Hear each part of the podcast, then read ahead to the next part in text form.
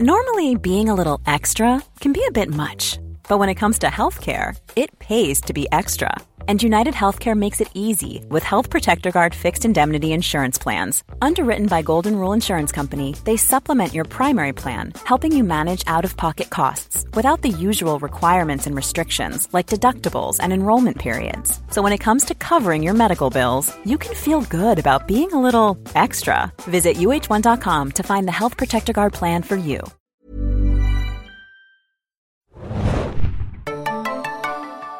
Hallo und herzlich willkommen zur ersten Anime-Stunde von Serienjunkies.de in diesem Jahr, im Jahr 2020, im neuen Jahrtausend. Ich bin der Mario und ich habe euch nicht nur das Beste der Anime Winter Season 2020 mitgebracht, sondern auch eine Tim. Hallo Tim. Moin. Ähm, ja, wie gesagt, wir reden heute über die neuen Animes, die Anfang des Jahres rausgekommen sind. Mm, Die haben jetzt alle wieder so zwei, drei, manche auch vier Episoden auf dem Buckel.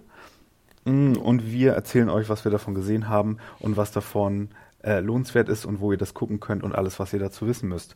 Vorher, wie immer, so ein bisschen Vorgeplänkel, was es sonst noch in der Anime-Welt Interessantes gibt. Da hat Netflix ziemlich große News rausgelassen. Oh ja.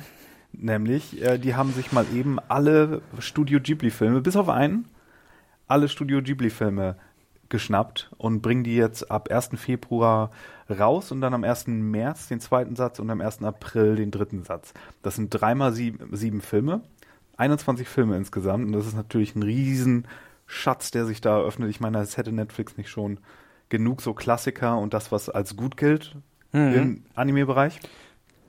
Das ist schon eine ganze Menge. Am 1. Februar, jetzt dieses Wochenende, äh, wo dieser Podcast auch, äh, auch rauskommt, da wird zum Beispiel gleich Das Schloss im Himmel veröffentlicht, Mein Nachbar Totoro, Kikis kleiner Lieferservice, Tränen der Erinnerung und so weiter. Äh, eine ganze, ganze Menge. Ähm, nicht nur die Miyazaki-Filme, sondern auch die von Isao Takahata. Also falls euch ihr da noch Lücken habt, könnt ihr die schließen, wenn ihr ein Netflix-Abo habt. Ähm, dann ist ab diesem Monat, nein, ab nächsten Monat, ab 13. März bei Netflix auch endlich die Serie Beastars aus der letzten Season verfügbar. Ja. Soll ja eins der Highlights gewesen sein. Ich habe es noch nicht gesehen, weil es hier im sogenannten Netflix Netflix Knast war, wie wir immer sagen. ja.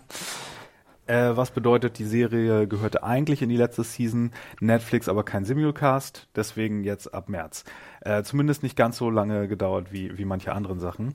Mm, dann gibt es da aber wieder eine Sache, die uns vorenthalten wird zunächst, nämlich ein Highlight aus dieser Season, und zwar die Serie Doro Hedoro, die so ein bisschen skurril aussieht. Hast du davon ein paar Bilder gesehen, Tim? Ich habe Bilder von einem äh, Krokodilmenschen gesehen, würde Ja. ich sagen, ja. Und ähm, es sah auf jeden Fall ähm, recht einzigartig aus. Es ist eine. Monsterserie Mhm. im weitesten Sinne, die so ein bisschen bizarr und skurril ist und die vor allen Dingen durch so einen eigenen Stil und auch irgendwie sehr aufwendige und bunte Hintergründe Ja. äh, auffällt. Und ich glaube, äh, an den Hintergründen hat auch irgendjemand, der früher an Akira gearbeitet hat und so irgend so ein sehr prominenter Mensch gearbeitet.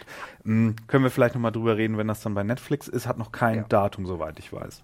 Hm, ich habe auch noch keins gesehen. Ne. Und du hattest aber noch eine andere Netflix-Info, habe ich gehört. Ja, und zwar, natürlich, wenn es jetzt an diesem Wochenende rauskommt, könnte es, wenn ihr Pech habt, schon so weit gewesen sein, denn um, zum Februar, also am letzten Stichtag, wäre dann der 31. Januar, verschwinden drei ähm, Anime-Serien, und zwar äh, Charlotte, The Testament of Sister Devil und äh, Fate Zero. Oh ja, The Testament of T Sister Devil, Testament of Sister Devil, da ist, sind wir alle sehr traurig. Ja, da sind wir wahrscheinlich sehr traurig, aber äh, naja, Fate Zero ist tatsächlich gut. Ja. Ist ja vom, äh, wie die Leute bei allen Endings so nett taufen, The Booch. Ja, wo sollt ihr nur die Busenvampire sonst gucken? Ja. ähm, nee, genau, Fate Zero, ja, stimmt. Das ist allgemein die, die eine gute Fate-Serie, sagen manche. Also das Oder ist zumindest die, die- die mir am besten Ja, gefallen hat. ich glaube, das ist auch Konsens mehr oder weniger. Also es gibt ein paar Spin-offs, die gut sind, es gibt einige, die mittelmäßig sind. Ähm, es kommt immer so ein bisschen drauf an bei Fate. Ja, äh, für Leute, die lieber ins Kino gehen, um Anime zu sehen, ähm, hat, gibt's wieder Sachen in der Kase Anime Nacht. Da, okay, One Piece ist jetzt gerade, äh, läuft heute, an dem Tag, wo wir das aufnehmen, wenn heute der 28. ist. ist, ist er hin, ja, Ich das glaube, kommt ja. hin, glaube ich. Ähm, äh, habt ihr dann leider verpasst. Ansonsten könnt ihr im Februar sehen ähm, Kase-san and Morning Glory und am 25. Februar auch am selben Tag Saga of Tanya the Evil. Das war dieser Militär-Body-Swap Reinkarnation, glaube ich. Ja, ja. Reinkarnations-Anime von vor ein paar Seasons oder ein paar Jahren schon mittlerweile, ne? Das ist schon Ist ein schon bisschen, ein bisschen her. her, ja. War in einem unserer ersten Podcasts hier, glaube ich. Äh, Im März gibt es dann Psychopath, Sinners of the System, Teil 1 bis 3. Im April dann schönerweise die neue Fassung von, oder die überarbeitete Fassung von Satoshi Kons Millennium Actress mit neuer Synchro und ich glaube, am Bild haben sie auch noch mal ein bisschen was gedreht für die Blu-ray-Veröffentlichung, die jetzt kommt. Da freue ich mich sehr drauf. Und der Tokyo Ghoul S Realfilm kommt dann im Mai. Das ist dann, äh, da erinnern wir euch wahrscheinlich dann auch noch mal dran, Ja. äh, in, der, in der. Frühlingsseason. Mm, Das ist der Realfilm zu Tokyo Ghoul. Und ich glaube, Mhm. der zweite schon. Das kann gut sein. Es Ja. wird mehrere. Alle, alle Sachen in deutscher Synchro allerdings. Also wenn ihr lieber manganesisch guckt, äh, habt ihr Pech gehabt und müsst auf die Veröffentlichung warten. Hm, ja. Ansonsten hätte ich noch anzubieten an Anime News, ähm, dass es die Crunchyroll Anime Awards. Da wurde schon wieder für abgestimmt. Die werden am 15. Februar verliehen. Könnt ihr euch auch bei Crunchyroll oder deren Twitch-Kanal anschauen, äh, die, die äh, Verleihung. Abstimmen könnt ihr leider nicht mehr. Das ging, glaube ich, Ende des Jahres zu Ende. Ja, Ähm, vorbei, ja. und äh, soweit ich weiß von meinem Crunchyroll-Kontakt, haben sie dieses Jahr ein bisschen was an der Abstimmung gedreht. Ähm, weil letztes Mal war das, glaube ich, rein publik die Abstimmung und dann kamen so komische Sachen bei raus, wie das ähm, My Hero Academia in Kategorien gewonnen hat, wo es eigentlich nichts zu suchen hatte, weil es das beliebteste Ding war in der Liste. Und ähm, dann gegen so Sachen wie in This Corner of the World äh, beste Animation gewonnen hat oder so, wenn ich mich recht erinnere. Und dieses Mal haben sie, glaube ich, noch so eine Art Jury dazwischen geschaltet. Ähm, Kleines Sicherheitsnetz, ein, ja. ein kleines Sicherheitsnetz oder irgendwie so. Genau. 15. Februar könnt ihr euch das ansehen. Ähm, und dann schauen wir, was dabei rauskommt. Ja, eine komische Season aber, oder? ja, kann man War so das, sagen. was ja. rausgekommen ist? Äh, Wakanim hat dieses Mal ganz, ganz viel. Die haben, die haben sich eine riesige Menge, also allein die schiere Menge, die sie dieses Mal Ja. ähm, an Land gezogen haben.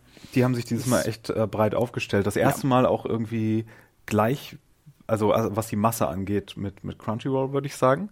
Locker, ja. Genau. Ähm, aber fangen wir mal an mit dem Titel, den wir, ich glaube, letztes Mal auch erwähnt hatten, von dem wir schon wussten, dass er rauskam und wo wir schon uns klar waren, dass das ein Highlight war. Denn ich habe Tim ähm, vor einiger Zeit tatsächlich dazu gebracht, einen meiner Lieblingstitel aus dem letzten Jahrzehnt zu schauen. Und zwar Madoka Magica. Mhm, ja. Und äh, der hat dir äh, trotz aller Vorzeichen ziemlich gut gefallen, oder?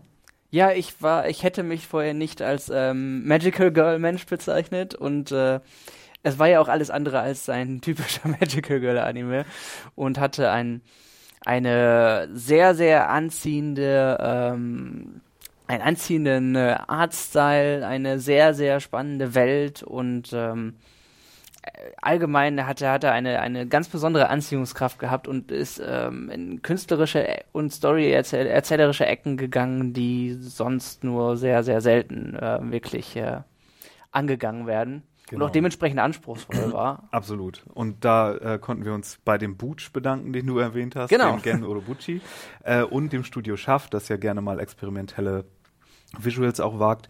Ähm, jetzt haben wir hier mit Magia Record Puella Magi Madoka Magica Side Story Auch ein Mund voll, ja. zumindest das Studio, Studio schafft wieder an ähm, am Start, allerdings nicht Gen Urobuchi als Drehbuchautor. Und die Vorlage ist jetzt auch ein bisschen dubios, denn dieses Spin-off, wie es schon heißt im Titel Side Story, basiert auf einem Mobile Game Ja. und hält sich, glaube ich, äh, auch storytechnisch ziemlich dran und deswegen ja, wirkt es an manchen Stellen so ein bisschen überladen und underwritten, aber gleichzeitig overwritten und überladen. Und es ist, ja, ich ähm, weiß noch nicht, was ich davon halten soll. Also ähm, kurz, kurz zum Kontext. Es geht um ein anderes Mädchen, ein Magical Girl namens Iroha, die eine Schwester hat oder hatte, die krank war. Und Ja. Iroha wir erinnern uns, Magical Girls werden von diesem außerirdischen Cubey, diesem kleinen Bunny Cat Wesen rekrutiert Ja. und ihnen wird ein Wunsch, Wunsch erfüllt, wenn sie gegen diese sogenannten Hexen kämpfen, als Magical Girls, à la Sailor Moon. So, Iroha erinnert sich nun aber nicht an ihren Wunsch und pilgert wie viele andere Magical Girls nach Kamiham Kamihara City? Kam Kamihama Kamihama City, City, wo Magical Girls aus anderen Städten wie Zombies hinpilgern weil es dort mehrere Gerüchte gibt, die später wichtig für die einzelnen Folgen werden. Und vor allen Dingen gibt es ein Gerücht, das besagt, dort kann man aus dem Vertrag rausgenommen werden, den man als Magical Girl mit den Cubase eingeht. Genau, von dieser ähm, ewigen Pflicht tatsächlich äh, Genau. befreit werden. Ähm, was, was nicht so der beste Deal ist, äh, trotz, selbst trotz äh, dem, was, was ähm, Madoka am Ende der Urserie macht. Aber ähm, ich glaube, das hier spielt auch noch irgendwo dazwischen und wir haben noch nicht Madokami, Nein. also die Gottform von, von äh, Heldin Madoka, die ja die Erlöserin aller Magical Girls ist am weitesten Sinne. Ähm, Also es muss vor dem äh, Rebellion-Film Ja, und vor dem Ende der Urserie Ja, auch genau. spielen. Oder in einer anderen Timeline vielleicht, die Möglich, irgendwie ja. mit Homodas Zeitreise-Shenanigans zu tun hat. Wie dem auch sei, äh, wir wissen nicht genau, was ihr Wunsch war, was ziemlich spannend ist. Mhm. Wir wissen nicht genau, wa was es in Kamihama City auf sich hat. Wir erfahren dann, dass dort eine ganze Reihe Magical Girls äh, rumkämpfen gegen eine andere Art von Hexen, die nicht wirklich Hexen sind ja, es wird oder es anders funktionieren. Ja. Dann haben wir auch noch dort ein Baby Cubey. Mhm. Die Baby Yodaisierung von, von Cubey, der da irgendwie rumgeistert, den aber irgendwie nur Iroha sieht bisher. Mhm, genau. Und wir haben eine Treppe, die, wenn du da zwei Namen raufschreibst, Freundschaften beendet oder irgendwie sowas? Ja, wenn, wenn man sich wieder versöhnen möchte, kommt dann eine Hexe, und die einen, ja, ich weiß, in ihre Welt zieht. Ja, es ist Und jetzt auch das schon. war etwas, ähm, das passiert mit einigen Charakteren, die äh, und einigen Magical Girls, die Iroha kennenlernt dort. Ja. Ähm, und ihr merkt schon, das ist ziemlich mysteriös. Es fühlt sich so ein bisschen an ähm, wie die erste Hälfte vom Film Rebellion, wo Ja. wir ja auch nicht wissen, in welchem Kontext jetzt Homoda in diesem, in dieser falschen Stadt, äh, Ja. in dieser Kopie der ihrer Heimatstadt da rumgeistert und wieso da Charaktere sind, die auf einmal wieder am Leben äh, eigentlich schon tot waren Mhm. und all das. Und das alles fühlt sich gerade sehr mystery-heavy an. Womit ich so ein bisschen struggle, ist, dass die äh, so viele Mädchen aus dem Videospiel genommen haben, wo übrigens noch viel mehr Magical Girls rumlungern, Ja. was so ein bisschen äh, Charakter Creation aus dem Zufallsgenerator ist. So, dann hast du so, ja, die bekommt halt die Waffe und das Color Scheme und die Frisur und dann noch einen irgendwie Character Trait und das war's dann raus damit, weil wir ja, so man viele hat das davon Gefühl, als brauchen. ob da nicht bei nicht bei allen ehrlich Ja. gesagt, aber bei manchen die Hintergrundgeschichte nicht so weit ausgebaut ist. Also man, man schreibt ja Charaktere generell als Autor, wenn man kann, Hm. wirklich mit einer Hintergrundgeschichte, ob die jetzt tatsächlich erzählt wird oder nicht. Und mit dem Theme auch, ne? Ja. Also, dass es irgendwie ins Gesamtwerk passt. Und hier fühlt sich das halt an, du hast so einen ganzen Haufen Magical Girls und einfach nur so zack, zack, Frisur, Kostüm, Waffe, Ja. Quirk, raus damit.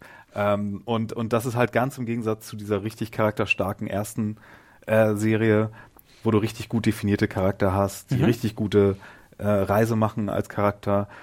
Und das fühlt sich alles so ein bisschen leer an, finde ich. So, du hast hier noch die Visuals aus dem Studiochef, die sind ganz nett. Das Da muss man sind- immer noch sagen. Da sind kreative ja. Sachen drin, da wird ein bisschen mehr CGI verwendet als damals noch.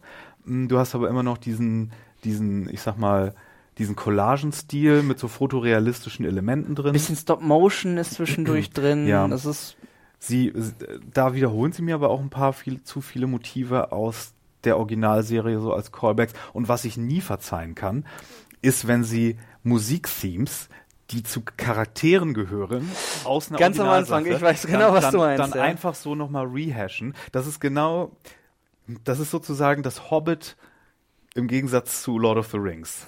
Du hast, es sieht genauso aus, es verwendet die Musik falsch an den, nur Ja. um irgendwie ominös zu klingen. Und du hast hier, ja, ähm, Man könnte sagen, du vermisst eine gewisse Seele, die, die vielleicht in, äh, in den anderen Werken noch Ja. steckte drin. ich meine, ein Videospiel ist jetzt auch nicht, ein Mobilvideospiel ist jetzt vielleicht auch nicht die beste Quelle für, für dein Anime. Das Ähm, ist die Sache, ne? Ein Videospiel an sich hat ja durchaus noch die erzählerischen Möglichkeiten und Tiefe. Mobil ist das Ganze wahrscheinlich etwas Mhm. Ja. simpler gehalten. Im, mir ist, ich habe drei Folgen gesehen und mir ist kein einziges dieser Mädchen außer dem Hauptmädchen im Gedächtnis geblieben.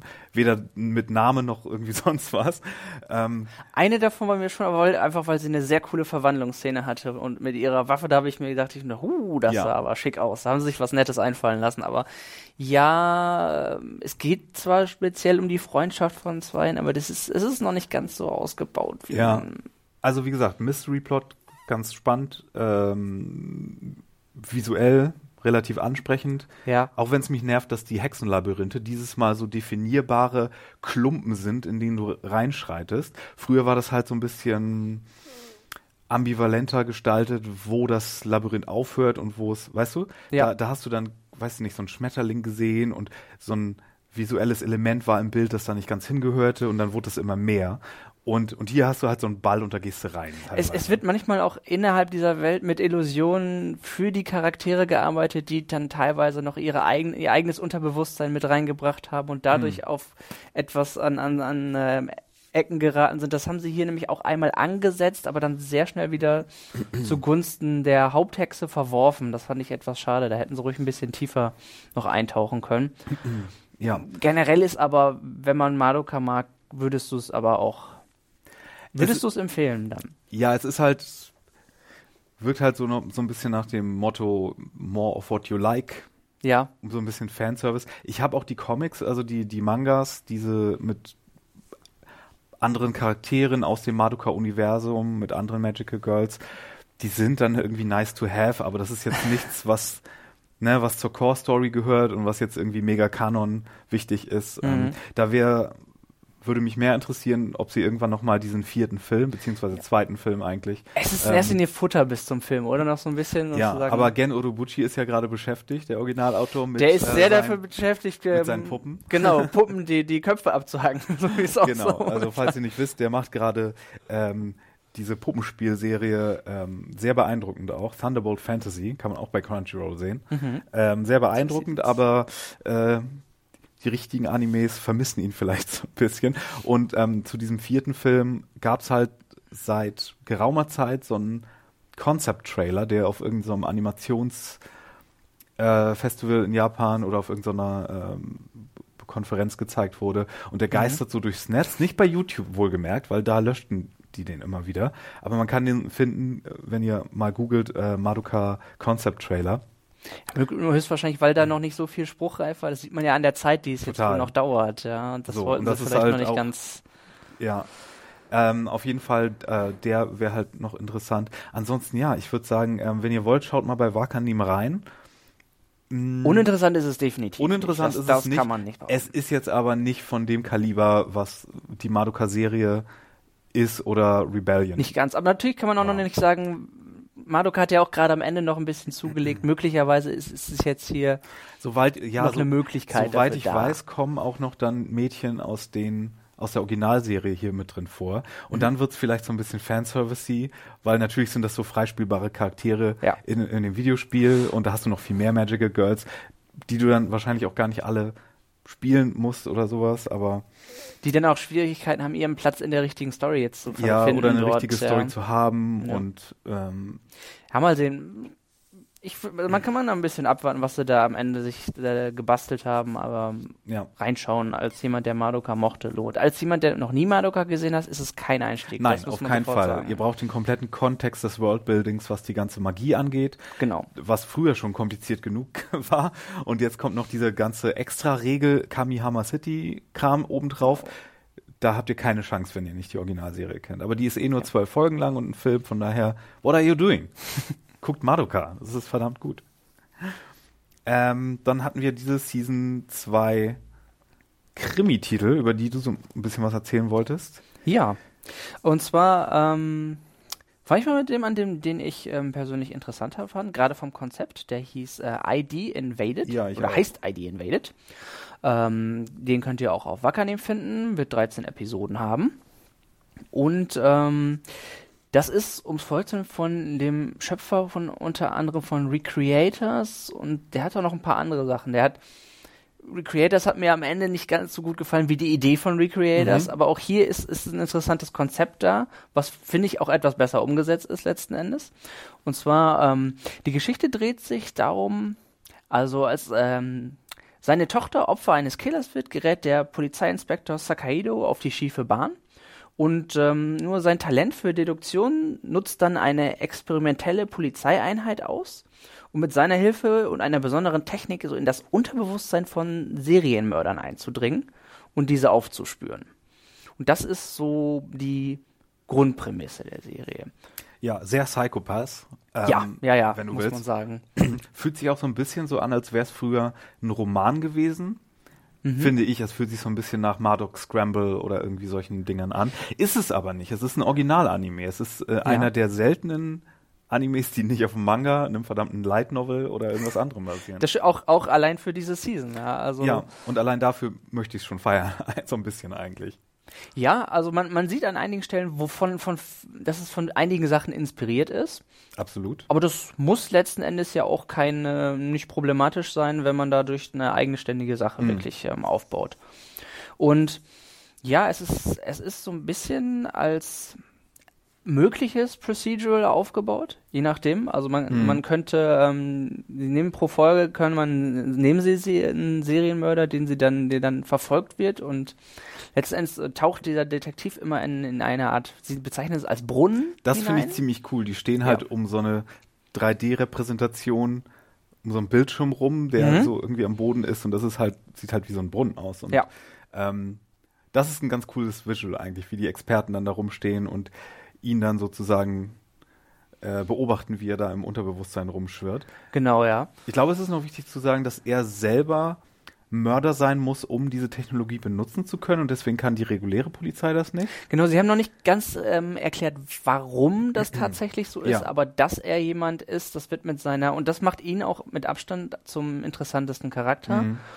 dass er eine sehr ähm, schwierige Vergangenheit äh, hatte, weil sei- seine Familie selbst Opfer geworden ist und er dadurch so ein bisschen ähm, selbst ähm, leicht, ich weiß nicht, ob es soziopathische, aber sehr, sehr kalte Tendenzen Ich glaube, er hat den Mörder seiner Familie umgebracht und deswegen. es, es wurde, glaube ich, ich weiß nicht, ob es konkret gesagt wurde, aber man, man, man, man denkt sich das zumindest. Ja, auf jeden Fall ist es dann so wie in Inception, fällt mir gerade ein, Ja. dass ähm, Frau ist tot und die spukt dann immer in seinen Inception-Bewusstseinsräumen Genau, er hat, mit rum. er hat eine, es ist, glaube ich, seine Tochter, die er dann immer Oder sieht, Tochter, ja. ja. und ähm, er, das, das ist, das ist so, so eine Konstante, die in all sein, sein Unterbewusstsein Mhm. projiziert anscheinend auch mit in diese Welt was hinein und Und was noch wichtig ist, er verliert jedes Mal, wenn er in so einen Brunnen eintaucht, neu. Er weiß, er ist ein Superdetektiv, ja, aber er weiß sonst nicht mehr, wer er ist und warum er da ist. Und er muss Genau. alles sich selber erschließen aus diesen unterbewusst kreierten Räumen dieses Serienkillers. ja, und, Und- an, anhand dieser die Dinge, die er da tut, versuchen die gerade die Leute außen abzuleiten,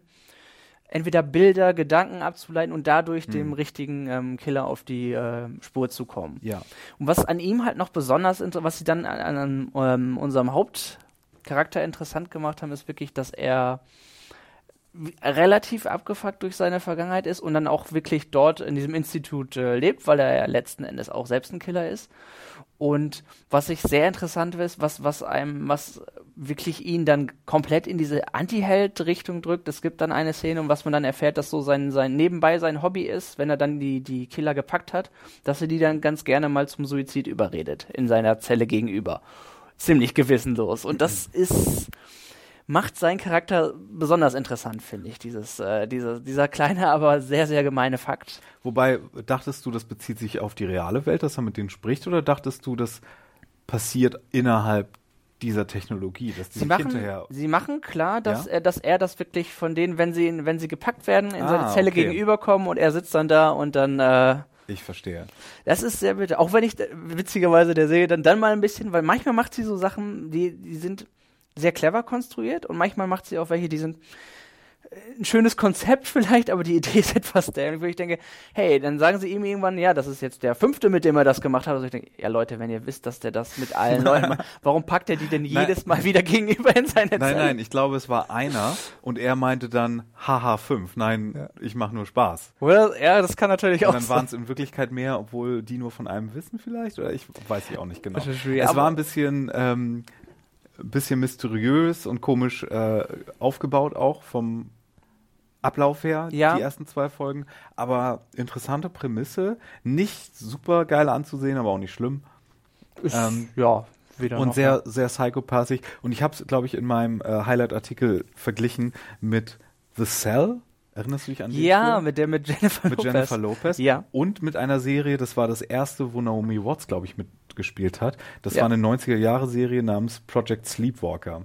Ja. Da, da haben sie im Grunde das Gleiche gemacht. Und das war aber zu abgefahren für die damalige Zeit und da gab es nur sechs Folgen von oder so. Witzigerweise auch gerade was äh, sehr ähnlich wie ein Anime-Game, das ich spiele, in dem es auch, das hieß AI Somnium Files, da ging es auch wirklich darum, dass du in das Unterbewusstsein von ähm, Zeugen in diesem Falle eintauchst mhm. und dadurch ähm, mentale Blockaden löst und dann irgendwie herausfinden kannst, äh, Hinweise zum, zur, zum Morden herausfinden kannst. Und so ein bisschen, es hat sich so vor vielen Sachen was gegriffen. Dadurch. Ja, ich glaube, im Anime- und Videospiel hatten wir das schon öfter. Erinnert ja auch so ein klein bisschen an Ace Attorney, ne? Ein, ein wenig, ja. Nur, dass es hier nicht so jokey äh, vor sich geht. Das stimmt, es ist, es ist, wird mitunter äh, relativ düster. Ja, und du hast hier dann noch so einen anderen Serienkiller, der wahrscheinlich der Season Arc ist, Johnny Walker, der auch so der aussieht sieht, wie. Das ist so das 1A, Johnny Walker, ja. Wobei die Referenz ja, glaube ich, geklaut ist aus, äh, oder was heißt, eine Referenz ist nicht geklaut, aber das gibt es halt auch in Haruki Murakamis Roman welcher war es denn? Äh, Kafka am Strand, glaube ich. Da gibt es, glaube ich, ja. Johnny Walker als irgendwie so, so einen bösen Traumgeist oder irgendwie sowas. Ich habe das, ich habe den so lange her, dass ich Vielleicht den dachte ich deswegen habe. so sehr, dass es sich so nach einem Roman anfühlt. Das kann natürlich sein. Es kann gut sein. Ja, wie gesagt, das Konzept ist interessant. Es ist, es ist auch so ein bisschen ein Spiel gegen die Zeit immer. Mhm. Während er in, den, äh, in diesen Brunnen eintaucht, versuchen die Ermittler außen dann mit seinen Infos schon ähm, die Killer zu fangen. Und, und die haben und die haben ein sehr Psychopath-mäßiges Gadget, nämlich so ein Gerät, das irgendwie mörderische Intentionen aufspürt ja. oder ja. so. Ist auch so ein bisschen Minority Report, ja. so in diese Richtung so ein bisschen. Und der, der Killer der Folge, der ersten beiden, der hatte so einen geilen Namen, der Oh Gott. Äh, ähm, der, der Stopfer oder irgendwie sowas. Das ist der, der Bohrer, glaube ich. Auf jeden Fall, auf jeden Fall bo er, bo ja, bohrt er, er gerne. irgendwie sowas gerne, ja. Ich weiß, ja, ich weiß gar nicht, wie sie es übersetzt hatten, auf jeden Fall. Das klang auf jeden Fall in der Übersetzung nicht besonders bedrohlich, aber hey. Und ich hoffe, der Johnny Walker ist nicht einfach der Chef, weil das war. Er scheint irgendwer zu sein, der andere Killer beeinflusst. Wie ist, haben ja. sie jetzt noch nicht. Aber man hat, weißt du, dieses verglitschte Gesicht von dem Johnny Walker. Ja. Das hatte so längliche graue Haare, was aussah wie der Chef, der dann kurz darauf eingeführt wurde. Deswegen dachte ich so, ah. oh. Aber ich glaube, man soll, das ist, es regt ja generell so ein bisschen zum Mitdenken ja. an. Das ist ja auch keine schlechte Sache an sich, würde ich sagen, ne? wenn man schon so ein paar also. Verdachtsmomente aufbaut und gerade die Art, wie er dann in jedem Brunnen und die, die durch jedes Unterbewusstsein arbeitet, ist halt auch sehr fantasievoll gestaltet und sehr metaphorisch und das finde ich ist immer, ist natürlich oft dann von Brunnen zu Brunnen, von Persönlichkeit zu Persönlichkeit immer anders gestaltet und macht es dann, das finde ich, gibt es immer wieder eine frische Note von Folge zu Folge. Ja, da kann man sich natürlich in einem Anime dann auch total austoben. Absolut, und, ja. Äh, da sind spannende, spannende Sachen möglich. Äh, etwas morbide auch. Ähm, und ja, äh, von den beiden würde ich sagen, auch die spannendere Version, zumindest nach den ersten beiden Folgen. Ja. Äh, weil, wie gesagt, es gab zwei Krimititel, die sogar ähnliches mit Bewusstseinstauchen machen. Und das andere hieß ja. nochmal wie? Pet hieß das. Ja. Äh, Pet findet ihr auf Amazon, mit auch 13 Episoden haben. Pet war generell, ähm, nimmt einen sehr, sehr abs noch abstrakteren Weg letzten Endes. Also nur mal die erste Folge ganz, also nicht mal die erste Folge, sondern die Prämisse ein bisschen Pet dreht sich um Menschen, die Gedanken und Erinnerungen anderer manipulieren können und mitunter wohl auch Illusionen für diese erschaffen können. Und äh, manche setzen wohl diese Fähigkeit dazu ein, Menschen ähm, psychisch zu heilen. Und psychisch Kranke oder Menschen mit, mit Defiziten einfach ähm, ja, deren, deren psychischen Zustand zu verbessern. Und es gibt natürlich auch welche, die das für ihre Zwecke missbrauchen. Oder für die Yakuza. In diesem Fall für ihre Zwecke, für düstere Zwecke, für die Yakuza. Genau, da hatten wir nämlich jemanden. Was, was Pet halt sehr, sehr verwirrend gemacht hat in meinem, ähm, für mich war, dass es auch absichtlich wohl auch so gewesen ist. Du kannst am Ende der ersten Folge nicht mal mehr sagen, wer sind jetzt eigentlich unsere Protagonisten, weil wir äh, einer Figur hinterherlaufen, die am Ende aber dann so ein bisschen so untergebuttert wird, dass du denkst, okay, werden sie die überhaupt noch ja. erwähnen? Verfolgen wir jetzt eher die Bösen, die da auch sehr ich, ich prominent glaube, ja, sind? Ich glaube ja. Wir haben diesen Barkeeper, Kenji heißt er, glaube ja. ich. Und der ist so ein bisschen im Fokus der Serie, aber in Wirklichkeit, oder der ersten Folge zumindest, des Auftakts. Aber in Wirklichkeit geht es um die beiden Halunken, die ja. sich im Auftrag der Ra äh, Yakuza um ihn kümmern sollen, damit er nicht irgendwie Schabernack treibt. Ja. Und ihn dann halt mit ihren beiden Fähigkeiten ja, manipulieren, wie du gesagt hast. Genau, ja. damit er, weil, weil falls da falls er ein schlechtes Gewissen gibt oder Dinge sieht, die er nicht sehen soll, dann wird er von denen wohl ein bisschen im Zaum gehalten, so wie das äh, letzten Endes gezeigt wurde. Mhm. Das, äh, was mir noch aufhört, was ich, was ich cool fand, was das Opening ähm, hat, ist ein Song von TK, der unter anderem, er hat auch eine Band und aber der unter anderem auch einen für den Tokyo Ghoul das Intro und Psychopaths gesungen hatte. Eine sehr markante Stimme, die man sofort Ja. recht hoch Millions of people have lost weight with personalized plans from Noom, like Evan, who can't stand salads and still lost 50 pounds. Salads, generally, for most people, are the easy button, right? For me, that wasn't an option. I never really was a salad guy. That's just not who I am. But Noom worked for me. Get your personalized plan today at Noom.com.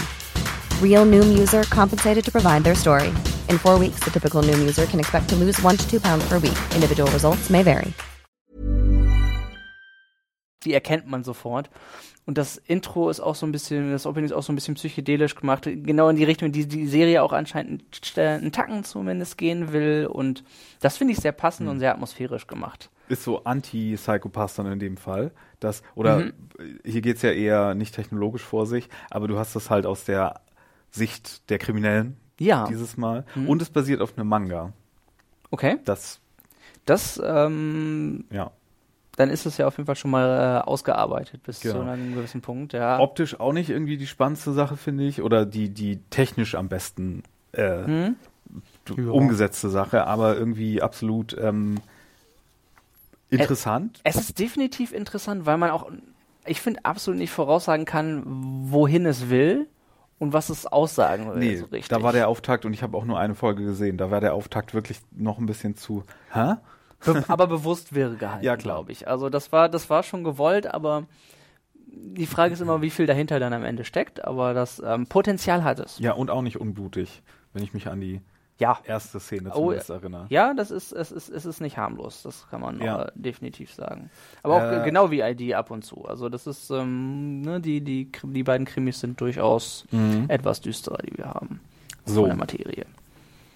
Dann erzähle ich, glaube ich, jetzt was über mein Highlight Ja, der Season. freue ich mich auch drauf. Ähm, was mal wieder stammt von Masaaki Yuasa, der Devilman gemacht hat, Devilman Crybaby für Netflix und auch für so äh, visuell und konzeptionell spannende Stoffe wie sein Film Mind Game verantwortlich zeichnet oder mit zuletzt jetzt auch äh, Night is Short Walk on Girl und äh, der halt immer mit super äh, krass kreativen Animationsstil arbeitet, der so ein bisschen über die Stränge schlägt und auch manchmal absichtlich flach wirkt, aber gleichzeitig irgendwie sich viel mehr rausnimmt als alle anderen Animes, die es so gibt. Und ähm, ja, wenn ihr Devilman Crybaby auf Netflix gesehen habt, ähm, könnt ihr euch wahrscheinlich denken auch, dass der Stil bei manchen überhaupt nicht ankommt, die halt mehr Anime-Puristen sind und, und in Anführungszeichen gute Animationen wollen.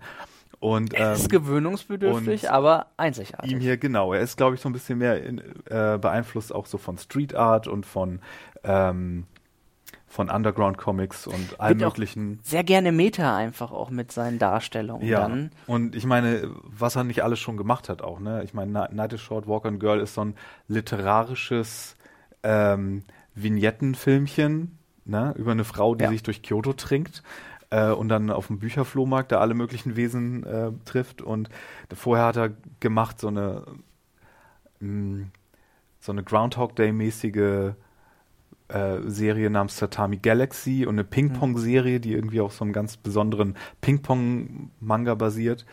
Und jetzt hat er gemacht, jetzt kommen wir endlich mal zu dem Titel, über den wir eigentlich reden wollen, äh, Keep Your Hand Off Esoken. Und Esoken ist ein Filmclub an der Schule. Ja. Äh, und Ganz es genau. geht hier aber nicht speziell, eigentlich nicht um Filme, sondern um Anime. Und ja, es ist ein Anime über Animes. Das ist es. Das heißt, es ist super nerdig, wenn ihr euch nicht nur für Animes interessiert, sondern auch für wie Animes gemacht werden und ähm, den Prozess und die Leute dahinter, dann ist das hier genau euer Ding. Und was mit das Beste an diesem Anime ist, ist, das sind die drei Protagonistinnen. Es sind drei Mädchen. Ähm, äh, Asaxa heißt die eine. die total begeisterter kleiner Anime-Nerd ist. Und das Tolle an den drei Mädchen ist, dass sie alle drei komplett aussehen und komplett klingen und komplett andere Persönlichkeiten haben und dass ihr Design auch einfach so unterschiedlich ist. Ähm, das sind nicht einfach nur so Anime-Mädchen, wo du dann andere Haare raufpackst, so Anime-Barbies ja. und anderes Color Scheme drauf machst. Das sind irgendwie, die eine ist super groß, ihre stoische Freundin, und dann lernen sie noch so ein bisschen das girligere Mädchen kennen, ähm, das aus gutem Hause kommt. Und Asaxa ähm, interessiert sich speziell für Charakteranimation. Äh, nein, für sie Konzept, macht, sie macht Konzeptzeichnung, Konzeptzeichnung genau. und Hintergründe, genau. Und ähm, das andere Mädchen heißt sie Midori. Ich habe hier ihren Namen gerade nicht. Das ist Akos, äh, Asasa heißt Midori. As ja, genau, Askasa, Midori. Deswegen, nee, die heißt Ach so, Midori ist, ist ihr, ja, ja, ist das ihr ist Vorname. ihr Vorname. Deswegen, ich habe die anderen beiden Namen ja auch nicht rausgeschrieben. Sayaka ist ihre stoische Freundin, die große, die Ja. lange, die auch irgendwie Fan-Favorite ist, wie man so im Netz mitbekommt. so, äh, auch große Advokatin für die Stellung von großen Mädchen, die es ja auch oft schwer haben. ähm, ja, genau, nee, sie, sie machen äh, die Bekanntschaft von, ähm, wie heißt denn die dritte im Bunde? Lass mich jetzt noch mal schauen, ob ich das hier irgendwo stehen habe. Auf jeden Fall die, die aus äh, gutem Hause kommende, äh, die interessiert sich für Charakteranimation Genau, ja. speziell. Bewegung, Charakteranimation, das ist das, was und ihre Eltern sind erst so dagegen, dass sie, äh, sie dem Anime-Club beitritt, aber tut sie gar nicht, weil ähm, die drei sind auch alle so ein bisschen socially awkward und gründen dann aber ihren eigenen Club, weil Sayaka, die lange, äh, nicht so sehr Anime-Nerd ist, aber dann als zur Produzentin der beiden wird und halt sehr gut ist, Sachen durchzubrechen, wo es eigentlich Schranken gab. Und die Genau, setzt ja. sich dann beim Lehrer äh, hin und sagt so, hey, hier, Budget und Club und bitte. Und die müssen sich aber als äh, Filmclub anmelden, weil es halt schon einen Anime-Club gibt. Ja. Und das Besondere hier ist aber daran, wie dieser Film hin und her oder wie diese Serie hin und her springt zwischen das Abenteuer, wie die drei Mädchen ihren Club aufmachen und wie sie den ausstatten und was damit alles für Probleme äh, mit sich kommt und wie sie sich anfreunden und wie sie Probleme lösen und wie sie aber auch jede Folge in ihre Fantasiewelten eintauchen, die dann aussehen wie Konzeptzeichnungen und wie Ja. äh, also wenn ihr schon mal ein Artbook gesehen habt zu einem Anime, so die frühen Konzeptzeichnungen, die so in mit oft in Schwarz-Weiß und so rudimentär koloriert und du siehst dann irgendwie die Bleistiftzeichnungen und ähm, wie das dann erstmal erstmals Bewegungen animiert werden und äh, dann tauchen sie halt darin ein und äh, benutzen die Geräte, die sich dann äh, Midori ausgedacht hat und das ist ein ein ein großer Ball an Freude. Es ist, es ist so jugendlicher Enthusiasmus und Charme gepaart mit diesen wirklich, wirklich ähm, sehr, sehr originellen und fantasievollen Sequenzen. Und das, das macht ein, das, das macht auch mit den wirklich den Reiz aus, dass sie, das ist man, man, es ist einfach nicht Fantasie und nicht im Sinne von Fantasy mit irgendwelchen, irgendwelchen ähm, Fantasy-Kreaturen, sondern es ist einfach die, die Kraft der, der, der, der Gedanken, was sie erschaffen. Ja. Und das ist wirklich, wirklich schön und sehr, sehr, sehr niedlich anzusehen. Mhm. Ganz in der ersten Szene sieht man, wie äh, Midori sich verliebt in das Medium Anime und sich denkt so, hey, das haben Leute gemacht und ich könnte das auch machen. In einer Szene, wo sie eine Serie sieht, die sehr nach Future Conan aussieht. Eine Serie, an der Miyazaki gearbeitet hat. Ja. So, das ist so ein postapokalyptisches Setting und mit so äh, Fluggeräten, mit so äh, futuristischen, die dann aber so ein bisschen verschüttet sind schon in der Gegend. Ja. Äh, das ist dieser Anime, den sie da am, am Anfang guckt. Mm. Und deswegen interessiert sie sich auch speziell für so Sci-Fi-Gerätschaften und entwickelt dann immer kleine Fluggeräte, sehr Miyazaki auch, und äh, irgendwelche Roboter und ähm, ist total enthusiastisch. Und an wen mich die Girls auch total erinnern, und da bin ich jetzt gespannt, ob du mir zustimmst, es fühlt sich so ein bisschen alles wie Derry Girls an, oder? Von der Chemie Von, her. der, von der Zusammensetzung der Ja. Mädchen. Du hast, du hast so dieses eine Derp Girl, was Ja. so sehr derp ist. Äh, das ist halt ne, unsere Protagonistin. Dann hast du die stoische und dann hast du die Girly, Variante noch. Schon ein bisschen. Jetzt, wo du es, okay, der, der auf, also auf diese Brücke wäre ich nie gekommen, aber jetzt, wo du auch, sagst. äh, Das ist auch eine Referenz, die eigentlich nicht viel wert ist, aber ich fand es so witzig, dass es dann auch in diesem Schulkontext ist Ja. und hat natürlich, haben natürlich nichts miteinander zu tun. Nordirische Retro-Serie und äh, hier das, aber ich musste so ein bisschen dran Aber die denken. Grundrichtung dieser verschiedenen Charaktere, die, die, ähm, das deckt sich ein wenig, ja, Ja. das stimmt. Äh, ja, und du lernst viel über Anime-Produktion und äh, Ja. Oldschool Cell Animation und ähm, den ganzen Prozess und was da alles für Arbeit reingesteckt wird in Anime und äh, so ein bisschen mit Sayaka auch zu, zusammen, weil sie halt diejenige ist, der die anderen beiden das alles erklären müssen. Mhm. Mm. Und ja, es ist witzig, es ist fantasievoll und ich kann gar nicht genug Gutes darüber sagen. Es gab natürlich in der Vergangenheit schon Animes über Anime. Es gibt zum Beispiel äh, Shirobako, das man auf Amazon sehen kann. Mhm. Ähm, das ist so ein bisschen konventionellerer Anime übers Anime machen. Wir sind über das Studio auch selbst, Ja. das dahinter hier, das ist, das hier ist, ge- geht wirklich mehr um den, um den Prozess im kleinsten Rahmen. Im allerkleinsten auch, ja. Rahmen. Das macht das auch nochmal so sympathisch, weil das hier so Gonzo-Anime machen ist. Ne? Ja. Ich meine, das spielt im Hier und Jetzt und die beiden Mädchen äh, machen halt Anime, wie man es in den 90ern Ja. äh, gemacht hat, weil sie finden dann auch so altes Equipment und so äh, alte Cells und freuen sich dann irgendwie wie die super Anime-Nerds dann darüber. Die, die handgemachteste Form von Anime letzten Endes. ähm, Ja. Und so, das schlägt sich ja dann auch immer mal wieder mit in den Zeichnungen und in diesen Konzeptzeichnungen, die sie eintauchen wieder. Und das, das passt, das, das, die Idee und die Fantasie der Mädchen passt, wird halt wunderbar zusammengefügt an sich. Mhm. Ja. In, äh, ich muss gerade dran denken, hier Satoshi Kon, den wir auch schon erwähnt haben heute, der hatte ja seine Serie äh, Paranoia Agent. Und da gibt's auch eine Folge, die dann sehr meta wird, wo es dann auch ähm, darum geht, wie Anime gemacht wird, eine ganze Mhm. Folge lang und wie der Anime gemacht wird im Speziellen. Und dann, äh, ja. Aber nee, große Empfehlung, Keep Your Hands Off Esoken. Ich weiß nicht, warum sie das Wort Esoken äh, im Titel gelassen haben, ob das nicht besser gewesen wäre äh, für einen größeren Appeal. Aber das hier ist so speziell auch. Die Leute, die das gucken müssen, die finden das schon. Äh, Glaube ich auch, ja. In diesem Fall bei Crunchyroll auch. Ähm, Bei Crunchyroll, genau. und wir, wir äh, würden hier ein Verbrechen begehen, wenn wir nicht das Intro erwähnen würden. Easy breezy, oh mein Easy Gott, ich habe so einen Ohrwurm davon. Also Oh den, wirst du, den wird man nicht los. Ja, wie würde man das beschreiben? Das ist so ein bisschen Ska, so ein bisschen B-52s. So Ja. Und äh, halt. die, die Bewegungen der Figuren und die Animationen, es ist so wunderbar aufeinander gelegt. Ja. ist, äh, Und dann sind die, die Silhouetten der tanzenden Charaktere auf so einer Glanzfolie mhm. äh, animiert und dann sind sie, bestehen sie aus Glanzfolie und es ist, also allein das Opening ähm, es bringt, es bringt diesen feiern. Spaß und diese, diese Freude, den, den, den diese drei Mädchen in, in ihre Anime-Leidenschaft stecken Ja. und ihren Club, das bringt dieser, dieses Intro einfach wunderbar rüber. Und ja, es ist ein wunderbares, äh, wunderbarer Ohrwurm auf jeden Fall. Genau, allein wegen des Intros. Äh, große Empfehlung. Easy breezy. Easy breezy. Hast du noch was? Ich habe noch so ein paar Sachen, ja. Erzähl mal. Ähm, so, dann bleiben wir mal bei Crunchyroll. Und zwar mit äh, zwölf Episoden hätte ich noch zu bieten äh, Somali and the Forest Spirit. Ja, das habe ich auch gesehen. Ja, und das ist, ähm, das spielt in einer Fantasiewelt, in der es ähm, nur noch wenige Menschen gibt, die da äh, sie wohl einen Krieg gegen die anderen Fantasy-Rassen verloren haben. Mhm. Monster sind das, glaube ich, ne? So halb Mensch mit so Hörnchen oder All, alles sowas. Mögliche an. Die hatten, glaube ich, die hatten von was Echsenmenschigerem Mhm. bis, also die haben all, alles gemischt eigentlich, was man so an Fantasy-Rassen vielleicht auch schon mal gesehen hat. Und ähm, da geht es um ein kleines Mädchen, das äh, in einem, allein in einem Wald ist, die dann von einem Golem gefunden wird.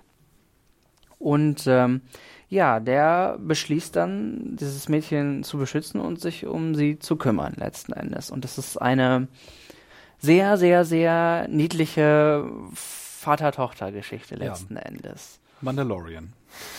Ja. Um es, ist, das Stichwort es, es hat ein Stück weit Mandalorian, genau, weil sie machen sich zusammen auf, um ihre Eltern letzten Endes zu suchen. Und er tarnt sie dann immer so ein wenig, weil ähm, die Leute natürlich nicht wissen sollen dürfen, dass sie ein Mensch ist, weil Hm. Menschen unter anderem gefuttert werden, glaube ich. Ist, die Leute sind nicht gut auf Menschen so, ähm, zu sprechen und sie werden unter anderem gefuttert, also dass sie tatsächlich Mensch ist, versuchen sie halt äh, zu verbergen. Ja, die Menschen hatten so einen Krieg angezettelt und waren Ja. mal wieder Monster-Racist und äh, Ganz ehrlich, man kann es ja nachvollziehen. Ich, ich, ich finde es ja auch nicht unrealistisch, dass sowas passieren würde. Und wenn wir Ja. den, so einen Krieg als Menschen verlieren würden, dann sind die danach nicht mehr gut auf uns zu sprechen. Das kann ich schon verstehen. genau, und dann ist da so eine Beschützer-Story am Laufen. Es erinnert Ja. so ein bisschen an, wie hieß dieses Fantasy-Ding mit dem Knochen äh, Zauberer und dem Sklavenmädchen? Ähm, ich weiß, was du meinst. Das fällt mir in ein paar Sekunden das wieder ein. Fantasy-Highlight, was vor ein paar Seasons alle geguckt haben. Ja, ähm, Leute schreien gerade. Gib, gib mir eine Sekunde. Ich mag, ich mag das. Ich vor allem The Ancient Magus Bride. Ancient genau. Magus Bride, War genau. sehr gut. Ich habe es auch Ja. gesehen. Wollen wir mal hoffen, dass es hier nicht in so eine Beziehungsrichtung geht mit den beiden. Ähm, Dafür ist das Mädchen viel zu jung. Das haben sie auch eigentlich schon durch einen, das ist ein Mini-Spoiler, ver, ähm, ähm, schon mehr oder weniger verhindert, denn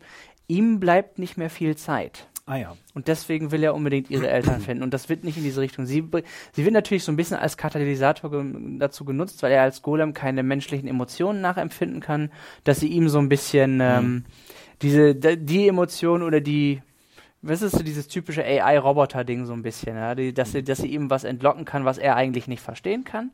Und er, und er quasi auch so diesen Beschützerinstinkt, den er normalerweise gar nicht so haben dürfte, dann für sie entwickelt. Und es ist das niedlichste kleine Mädchen. Das, die, die, sie geben sich wirklich super viel Mühe und es ist super, super süß gemacht. Sie, in jedem Dorf, in jeder Stadt, in sie kommt, schließt sie immer so kleine neue Freundschaften und es ist einfach super, super niedlich gemacht und super süß.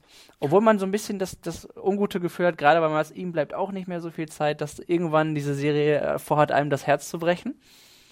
Äh, ist sehr, sehr schön gezeichnet. Es ist auf jeden Fall einer der attraktivsten Titel diese Season, ja. Mhm. Wenn wir jetzt mal äh, ESO kennen außen vor lassen, weil das so unter äh, nicht Sehr vergleichbar speziell ist, einfach ist. nicht ja. vergleichbar ist, aber von so ja, ich würde auch sagen, das ist der attraktivste Titel diese Season, ja. Wirklich schick. Und es ist bisher sehr gemütlich, sehr niedlich. Also ich, ich kann es bisher sehr empfehlen. Mal sehen, worauf, wie es wie es sich dann am, am Ende verläuft. Ob es spannend noch irgendwie, ob es in die Richtung geht. Bisher ist, bleibt es noch relativ Es ist nicht sehr gemütlich. plot-heavy. Also es ist, geht hier nicht um Nee. irgendeinen großen Fantasy-Magier, der versucht, die Weltherrschaft an sich zu reißen und die beiden müssen jetzt, nein, gar nicht. Es So, ist so kleine Geschichten von ihrer Reise, Genau. die sie machen. Ja. kleines Vater-Tochter-Road-Movie. Ähm, genau. Was überraschend gut aussah, darüber müssen wir jetzt nicht weiter sprechen, aber äh, was überraschend gut aussah, dafür, dass es so eine Isekai Fantasy Quatsch Das Sache, MMO. MMO-Ding ist Ja. Bo Bofuri äh, x langer Titel wieder. I don't want to get hurt, so I max out my defense. Der Titel sagt einfach auch schon eigentlich alles, was man Ja. über die Serie wiss wissen muss. Es ist, geht um ein Mädchen, das in so ein VMA, MMO sp- äh, reintaucht, also ein Spiel. Wie original. Ja, und es wird im Titel im Grunde alles schon gesagt, was sie so tut. Sie hat ein sehr defensive, Ja. eine sehr defensive Herangehensweise an diese Welt und dadurch ist sie dann, ähm, Ja. findet sie ein paar Lücken im Gameplay, die sie besonders stark machen. Genau. Das ist genau derselbe so quirkige Anime wie letzte Season, der der I I'm overpowered, but I Ja, ja. Es ist so ein bisschen, es, es ist, es Ihr ist wisst, nicht, was wir meinen, oder? es geht nicht ganz so in diese silly Humor-Ecke, Nee, sondern es, mehr es, so. es will, glaube ich, so ein bisschen ernst sogar sein und es soll, glaube ich, auch ganz gut sein. Und es hat aber, weswegen ich das kurz angesprochen habe, es sieht besser aus, als es irgendwie ein Recht hätte zu sein. irgendwie, weil diese Titel ja normalerweise so ein bisschen, ja. Du, ich okay. muss auch sagen, es, es ist einer von vielen Titeln, der ähnlich ist. Wir hatten den Shield Hero, was auch immer. Es Ja. gibt so viele mit, mit ähm, Videospiel, Technik und Welt und äh, Fantasy-Welt und Wobei, ähm, war Shield Hero nicht pur Fantasy? Shield Hero hatte auch ein Videospiel, so Oh, okay. Charakterentwicklungssystem. Aber da Ähm, darfst du nichts Böses gegen sagen, weil das hat viele Fans. Da verprellst uns hier die Leute. Ich, ich fand es auch gar nicht so, also es hatte einen, einen sehr holprigen Einstieg und danach fand ich es sogar ganz okay. Okay. Ähm, bei Bofuri muss ich sagen, zu, zu seiner, ähm, was man dem zugute halten kann, es ist irgendwie ganz ähm, fröhlich auf seine Art und Weise und so auf seine Art und Weise ganz unterhaltsam. Ich hatte nie, wenn, wenn eine Folge da war, habe ich immer gesagt, auch wenn ich jetzt nichts, ähm, ich hatte nie keine Lust, das zu sehen. Ich dachte mir, ach, das, da kann man mal eben eine Folge gucken, weil es es tut irgendwie niemandem weh und es ist auch nicht, es ist weder super düster noch super anspruchsvoll, aber man, man kann es gut mal, mal nebenbei gucken und es ist leicht verdaulich, deswegen kann man sich definitiv anschauen und ähm, läuft auf Wacker neben zwölf Episoden. Alles klar. Haben wir das? Haben wir schon sehr viel. Ja. Aber so ein, zwei Kleinigkeiten. So ein Special-Titel, der so ein bisschen auch äh, schwer vergleichbar ist mit anderen Sachen, weil er ungewöhnlich produziert ist, würde ich auch sagen. Ich ahne, worauf du hinaus willst dann gleich, ja. Ja.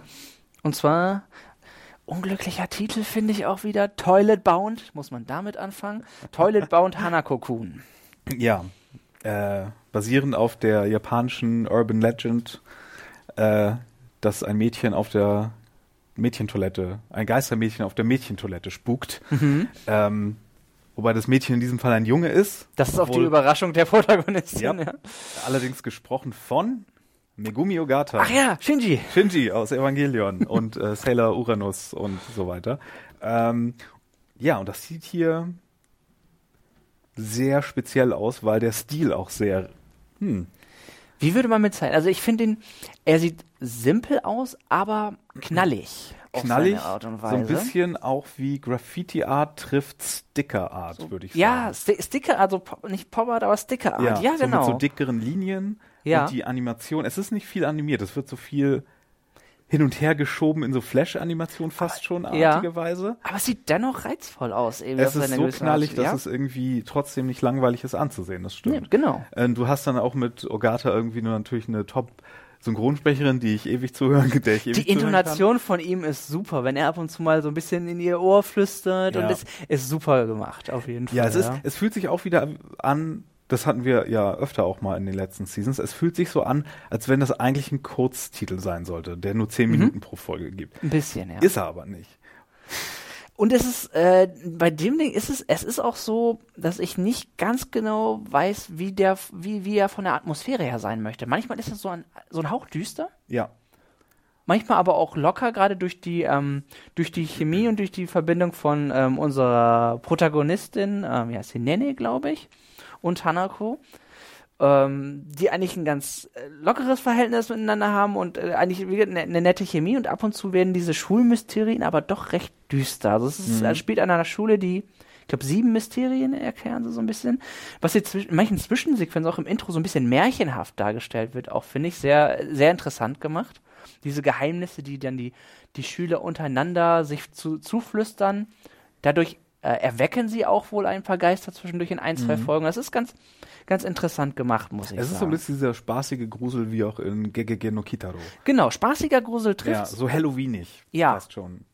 Genau, ja, das, das, das finde ich ist, ist sehr bezeichnend. Und mit, mit dem Potenzial, dass es etwas düsterer im Vergleich auch Ja, ist. das haben wir in der ersten Folge schon, wo er dieses Mädchen kennenlernt, das unglücklich verliebt ist und man kann sich bei Hanako was wünschen, aber das kostet dann immer was. Ja. Und die Kosten erstrecken sich je nachdem, wie viel übernatürlichen Schabernack Hanako dafür aufwenden muss und versucht dann erst noch sie, das ist eigentlich sehr witzig, versucht erst noch ihr mit so Ratgeberbüchern Sehr konventionell, ja. äh, das irgendwie ohne Magie zu lösen. Ja. und sich, nein, ich bin so unglücklich, ich will jetzt. Und dann ähm, kommt dann noch so ein Fluch ins Spiel. Ja.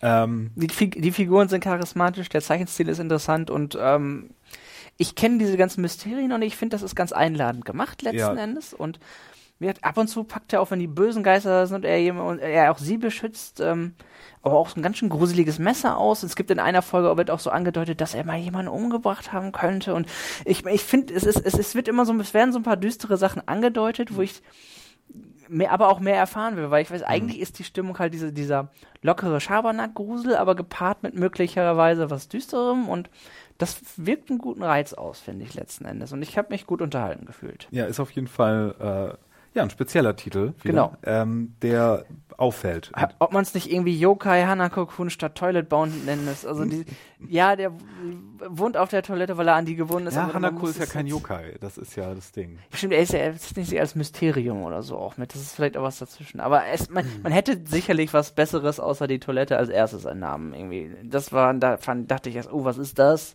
Ist das so ein edgy Ding oder so? Und dann ge- gut, dass ich reingeguckt habe, denn ich war dann angenehm überraskt und ähm, läuft auf Wakanim. Zwölf Episoden. Ich denke, es lohnt sich reinzuschauen. Ja, cool. Ähm, ansonsten, äh, ich habe eigentlich nichts mehr. Also das, der Rest, den ich geguckt habe, das war so ferner liefen. Das würde ich jetzt nicht unbedingt empfehlen.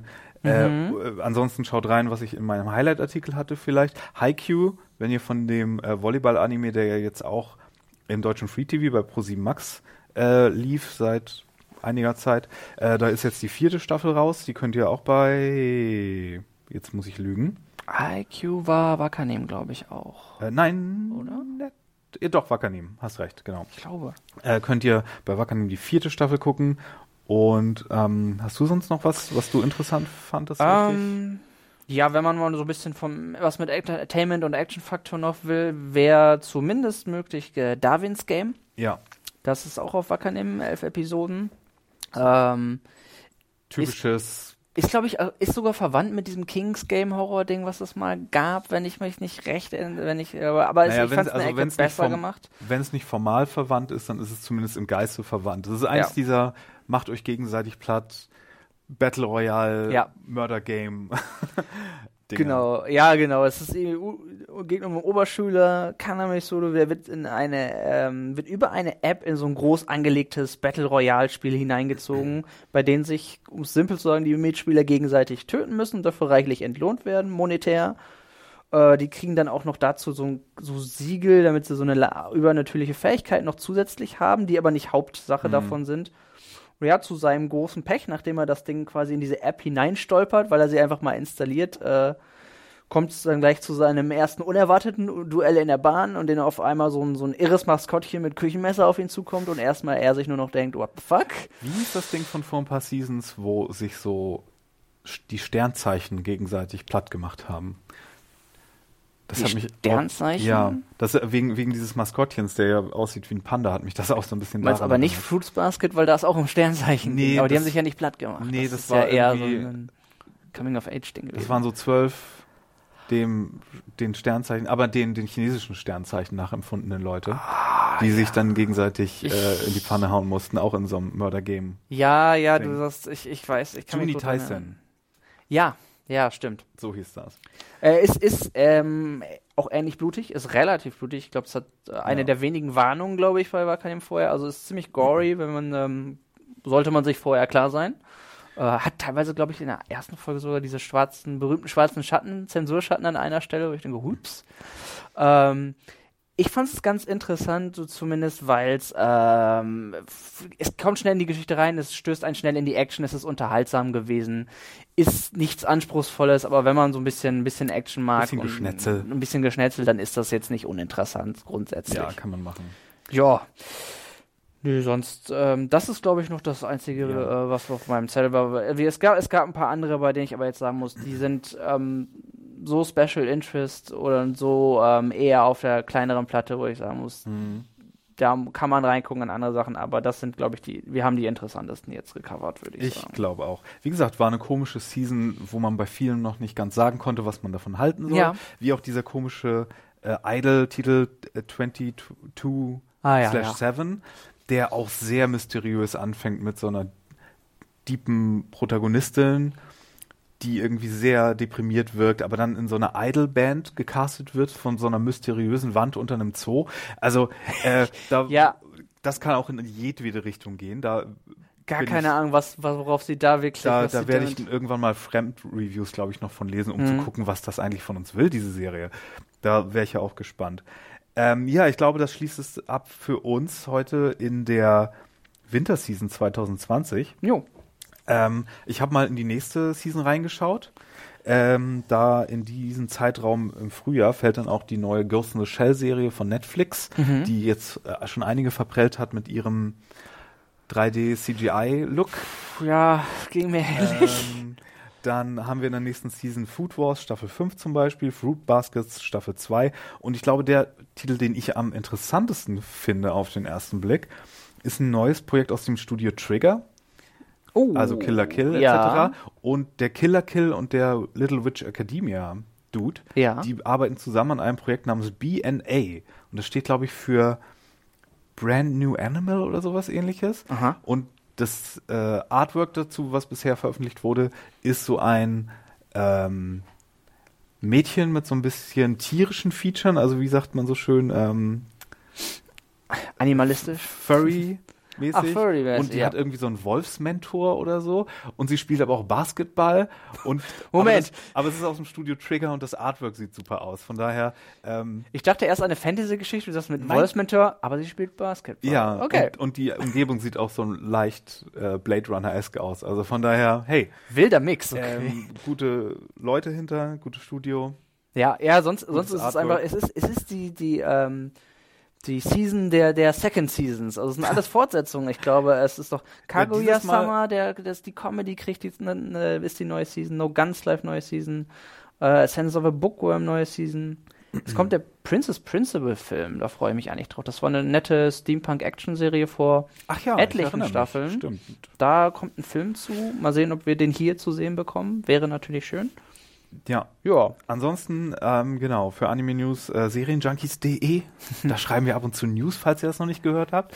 Äh, einen YouTube-Kanal haben wir auch, da gibt's auch ab und zu Content und Podcasts. Ähm, ansonsten bei Twitter ist der Tim auch unterwegs und zwar unter Ed Quackle Says. @quackersays und äh, uns erreicht ihr entweder auch noch über äh, podcast@serienjunkies.de, wenn ihr irgendwas beizutragen habt. Mich erreicht ihr unter @firewalkwithme mit zwei e ebenfalls bei Twitter und dann äh, sage ich erstmal Dankeschön fürs Zuhören, danke fürs Mitreden, Tim Gerne immer wieder. und wir hören uns hoffentlich zur Frühjahrsseason. Bis dann. Macht's gut.